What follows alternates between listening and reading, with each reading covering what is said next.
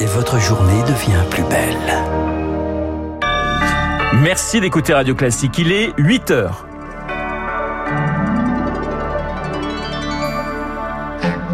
La matinale de Radio Classique avec Renaud Blanc. L'horreur absolue sur la promenade des Anglais, c'était il y a six ans, le 14 juillet 2016. Le procès de l'attentat de Nice s'ouvre aujourd'hui à Paris, un procès pour l'histoire, quatre mois d'audience, huit accusés et 865 parties civiles. Nice, Paris, mais aussi Londres, qui, pour succéder à Boris Johnson, ils sont deux à convoiter le 10 Downing Street.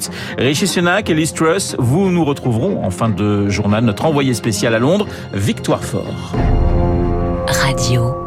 Classique. Et le journal de 8 heures nous est présenté par Léa Boutin-Rivière. Bonjour Léa. Bonjour Renaud, bonjour à tous. Quatre mois de procès s'ouvrent aujourd'hui à Paris pour juger huit accusés dans l'attentat de Nice. Trois d'entre eux sont notamment accusés d'association de malfaiteurs terroristes. L'auteur de l'attaque a lui été abattu le soir même. Le 14 juillet 2016, à Nice, 30 000 personnes étaient rassemblées sur la promenade des Anglais pour le traditionnel feu d'artifice. Un événement familial ensanglanté par la mort de 86 personnes, dont 15 enfants. C'est la première fois en France qu'un attentat touche massivement des mineurs, encore aujourd'hui hantés par l'horreur. Elodie Wilfried. Depuis l'âge de 4 ans, Kenza ne vit plus. Elle survit. Le 14 juillet 2016, elle a acheté des bonbons sur la promenade. Le camion a foncé sur elle et sur sa mère, Agère. Je vais me coucher sur elle. On a la chance euh, juste de pas être sous les roues du camion. On a fini par se relever, mais les autres, pas du tout.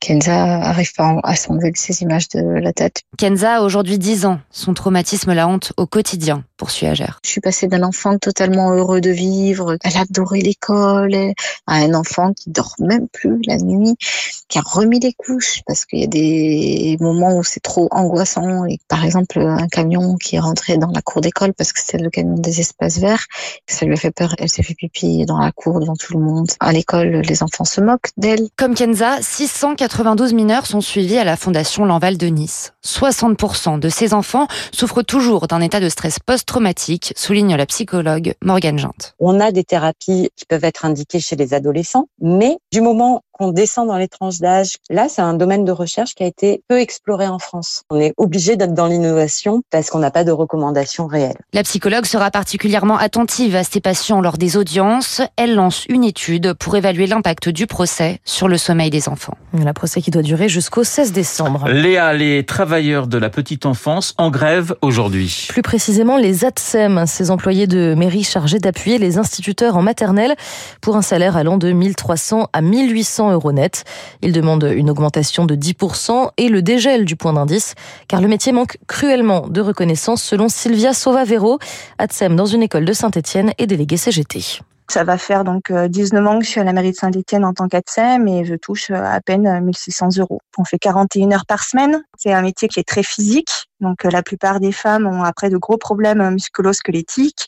Il y a de plus en plus d'ATSEM qui partent à la retraite et qui ne sont pas remplacés. C'est un métier qui n'est pas forcément visible, reconnu. On passe encore un petit peu pour les dames pipi, alors que c'est plus du tout le cas. On est H24 avec l'enfant et, l'enseignant à, à animer toutes sortes d'ateliers s'il n'y a pas d'ATSEM, l'école maternelle ne fonctionne pas. Les ATSEM prévoient une autre journée de grève nationale à la fin du mois. Dans un contexte d'inflation galopante, la question du budget cruciale cette année, mais les oppositions refusent toujours d'y participer. Malgré la proposition gouvernementale d'évoquer le texte en amont grâce à des dialogues de Bercy, les Républicains, le RN et les Insoumis ont fait savoir hier qu'ils comptent refuser de voter le budget 2023. Et l'économie, cela risque d'être un des gros dossiers pour le futur Premier ministre britannique. Premier ministre ministre dont on connaîtra le nom à 13h30 lorsque le Parti conservateur dévoilera le résultat des élections internes. La très droitière Liz Truss est donnée favorite face à Rishi Sunak. Seuls les adhérents du parti pouvaient s'exprimer. Alors cette élection semble bien lointaine dans les rues et les pubs de la capitale où s'est rendu notre envoyé spécial Victoire Fort. Passé 5 heures, les Londoniens déboulent dans les pubs et l'élection n'est pas le cœur des préoccupations. Voilà Beth. J'ai arrêté de m'y intéresser car les deux options sont assez merdiques. Ces mots sont plus amers encore que sa pinte de bière, surtout quand on évoque un nom. Liz Truss. Elle a des idées à la Thatcher, très contestables, et on serait bien mieux sans elle. Mais je sais qu'ici, on vit dans une bulle et que tout le monde partage nos opinions. C'est peut-être même notre haine mutuelle des Tories qui nous rassemble. Ici, difficile de trouver des partisans du Brexit. La sortie de l'UE reste une blessure, mais Cahill concède quand même une petite préférence dans ce duel. Peut-être que Rishi Sunak est un tout petit peu moins, euh, un petit peu moins extrême. Je vais dire ça très prudemment. De toute façon, c'est conservateur ou conservateur. Et nous, on doit juste regarder ça en retrait. Cette élection interne au parti qui désigne pourtant le futur chef du gouvernement désole aussi Clyde. Alors tout ça se passe, et nous, on n'a rien à dire. Moi, je suis écossais. Je pense que la prochaine fois qu'on aura un référendum, et j'espère que ce sera bientôt, l'Écosse votera l'indépendance. Et ce sera à cause, précisément, des décisions du Parlement. La démocratie n'a pas marché. Dans quelques heures, il y aura un nouveau résident à Downing Street, le quatrième depuis le Brexit, qui hérite d'une société profondément divisée. Un reportage réalisé par Victoire Fort dans un pub de la capitale anglaise. Victoire Fort, notre envoyé spécial en Angleterre que nous retrouvons en direct sur notre antenne. Good morning Victoire. Vous avez remplacé la pinte du pub par une tasse de thé. Victoire, sauf énorme surprise, c'est Liz Truss qui devrait succéder à, Boris Johnson. C'est le changement dans, dans la continuité en quelque sorte? Oui, c'est forcément une continuité. Je vous rassure, il n'y a pas encore eu de thé, mais pour ma part. Mais oui, c'est forcément une continuité parce que de toute façon, ce quatrième premier ministre euh, depuis le Brexit, il sera de la même couleur que Boris Johnson. Ce sera un conservateur. Et puis, c'est nécessairement aussi, en fait, une continuité dans le style, car il a été difficile, peut-être même impossible, pour les deux candidats de s'affranchir de Boris Johnson. Car démission ou pas, les résultats de la dernière élection générale, celle où l'ensemble des citoyens britanniques se sont prononcés, eh ben cette élection, ça a été un véritable raz-de-marée pour Maurice Johnson. C'était il y a moins de trois ans, et fondamentalement, la photographie politique, elle n'a pas changé, la photographie politique du pays. Et le résultat serait exactement le même si tous les citoyens devaient voter à nouveau.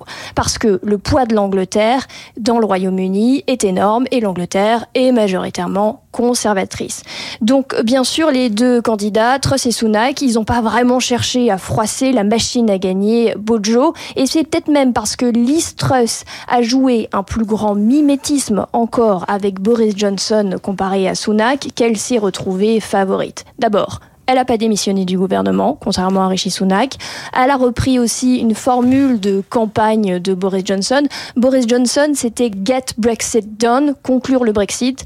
Le slogan de Liz Truss, elle, c'est Deliver, Deliver, Deliver, efficacité, avec un message hyper clair. Moins de taxes, c'est plus d'argent pour les foyers britanniques. Alors justement, Victoire, comment cette euh, Liz Truss euh, est-elle perçue par la population? Bah, oh, c'est difficile à dire pour moi parce que donc euh, je, je suis à Londres à Londres et Bess le disait dans, mon reportage, Londres c'est vraiment une bulle. Ici, tout le monde a observé cette, cette élection avec un, certain... Et, quand on engage une discussion politique euh, dans les pubs ou, dans les rues de Londres, la première chose qui vient, c'est tout de suite le Brexit. Ça reste quand même un souvenir douloureux. Et dans, les, dans, dans la tête des, des Londoniens, en tout cas que j'ai pu, euh, pu rencontrer, eh ben, il y a un lien automatique entre Brexit et Liz Truss. Parce que Liz Truss, elle a voté contre le Brexit, mais elle est maintenant devenue une fervente partisane du Brexit, une brexiteuse. C'est la petite sœur de Boris Johnson. Et en fait, ce qui est intéressant, c'est que même chez les encartés des Tories à Londres, chez les conservateurs londoniens, eh ben, qui ils sont quand même plus pro-européens, c'est Rishi Sunak, le financier, qui plaît plus que Liz Truss, alors que Rishi Sunak, paradoxalement, bah, lui, il avait voté pour le Brexit. Victoire, je me Victoire, pardonnez-moi parce qu'on a, on est pris par le temps. J'ai deux questions et il nous reste une minute. D'abord sur les relations futures entre la France et l'Angleterre. On a vu que Liz Truss ne sait pas si Macron est un ami ou un ennemi. Qu'est-ce qu'on peut en dire en 20 secondes? Ouais, alors ça c'est une question qui vaut un million de livres. En fait, là-dessus, c'est sûr que tout le monde, tout le monde euh, l'attend. La presse britannique a été super dure avec elle quand elle a eu cette euh, sortie. This is not language of diplomacy, s'énervent les les éditorialistes, pardon. Et, clairement, chez les conservateurs londoniens, en fait, on n'a pas compris. Il y a, comme un, malaise. Et ce qu'on attend en premier point, point c'est, vraiment de savoir ce qu'elle va faire avec euh, ses relations avec la France et surtout avec l'accord douanier du Brexit qu'elle a dit pour vouloir peut-être réviser.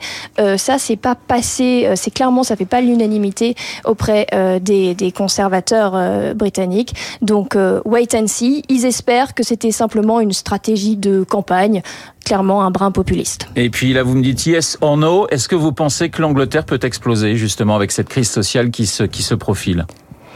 Bah, je, je, je, En tout cas, c'est sûr que l'hiver va être très très très dur. Les Anglais subissent une inflation assez euh, phénoménale. Tout le monde le sait. Je donne juste par exemple un, exemple. Hein.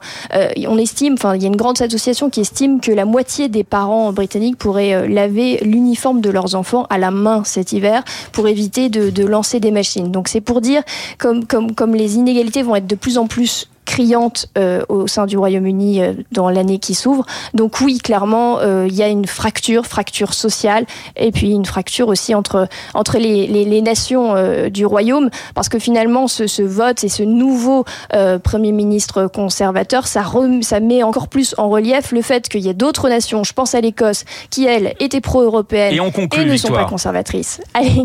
Merci Victoire Fort, l'envoyé spécial de Radio Classique en direct de Londres. Léa, eh bien c'est la fin de ce journal. Il est oui. 8h10. Dans un instant, nous allons retrouver euh, Guillaume Durand qui bout d'impatience parce qu'il va Pas recevoir dans un instant Thibaut de Montbrial pour évoquer ces attentats de Nice. Le procès, vous le savez, s'ouvre aujourd'hui. Auparavant, l'édito politique de Guillaume.